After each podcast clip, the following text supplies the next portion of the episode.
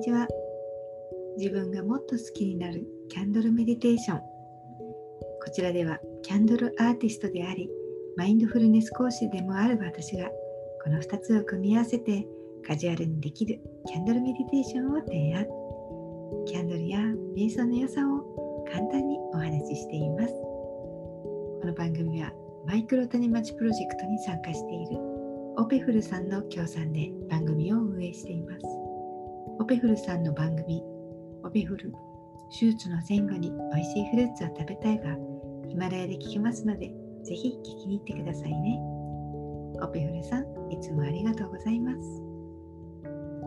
瞑想やってよかったこと。前回の続きです。これぐらいでありがとね。って言った時はうん。うんとしか言ってませんでしたね。愛してるよとか、うん、まあ。頑張ってと。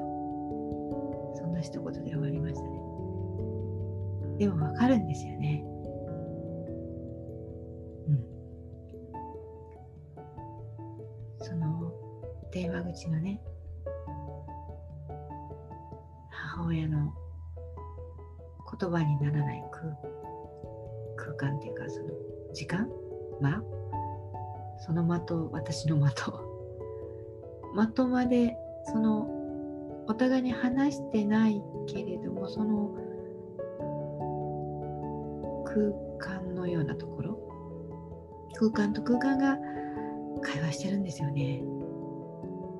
うんなんか伝わってくるし私もそこで無言の会話をねしばらくしてましたね。しばらくといっても短かったのかな。それすらわからないけれども2人の間にそれまであった顔を突き合わせば5分で喧嘩するようなねもう初めから臨戦態勢なんですねお互いがね。そんなこうバリケードのようなものが瞬間にして溶けていったんですよね。それを感じましたね。だから私が取っただけじゃやっぱり通じ合えてなくてそれを伝えたことによって母親の中にもあったそのバリケードのようなものわだかまりそれが解けたんでしょうね。それ以降ですね電話で喧嘩することはなくなりましたね。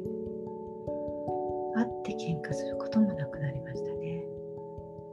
ああまたやってるなっていうね。許せない性格とかはないわけじゃないんですよね。イラッとする性格はね。でもああまたやってるな。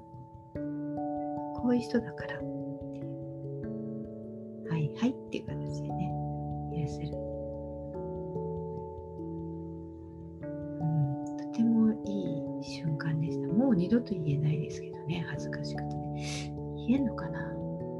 面と向かって言ったことはまだないんでね。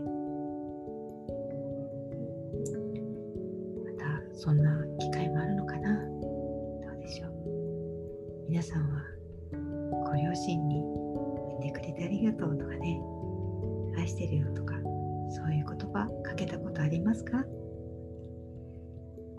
日本人は特に愛してるとかねそういう言葉ってなかなか伝えられないと思うんだけれども。ぱり何か違うなって思いました。その言葉の大きさ深さ